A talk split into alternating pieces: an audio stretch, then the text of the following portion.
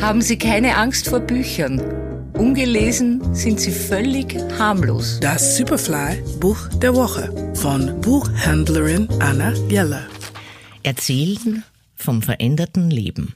John von Düffel, Die Wütenden und die Schuldigen. Erschienen bei Dumont. März 2020.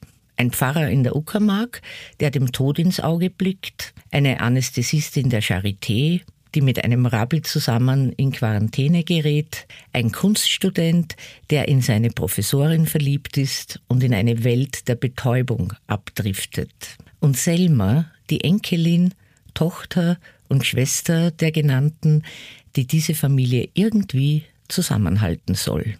Keine leichte Aufgabe in Zeiten von Kontaktbeschränkungen und Abstandsregeln, in denen Distanz zur Tugend wird und Nähe zum Problem.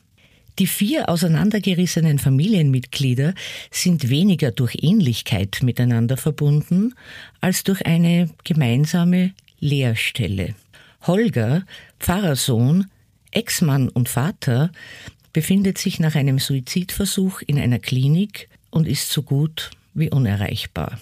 Für jede der Figuren bedeutet er eine Lücke, einen Phantomschmerz der anderen Art. Doch Holger ist nicht der einzige Abwesende, der im Leben der Familienmitglieder viel präsenter ist, als sie es wahrhaben wollen. Die Verschwundenen, Lebende wie Tote, und die Wut und Schuldgeschichten, die zu ihnen führen, kommen immer mehr zum Vorschein in dieser extremen, brennglasartigen Zeit.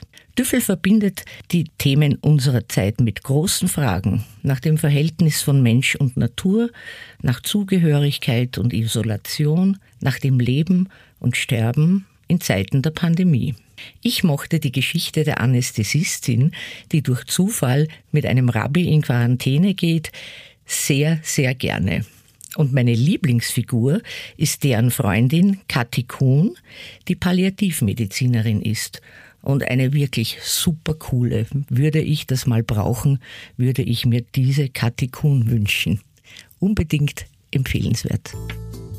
Der Superfly-Buchtipp dieser Woche: Jon von Düffel, Die Wütenden und die Schuldigen, erschienen im Dumont Verlag.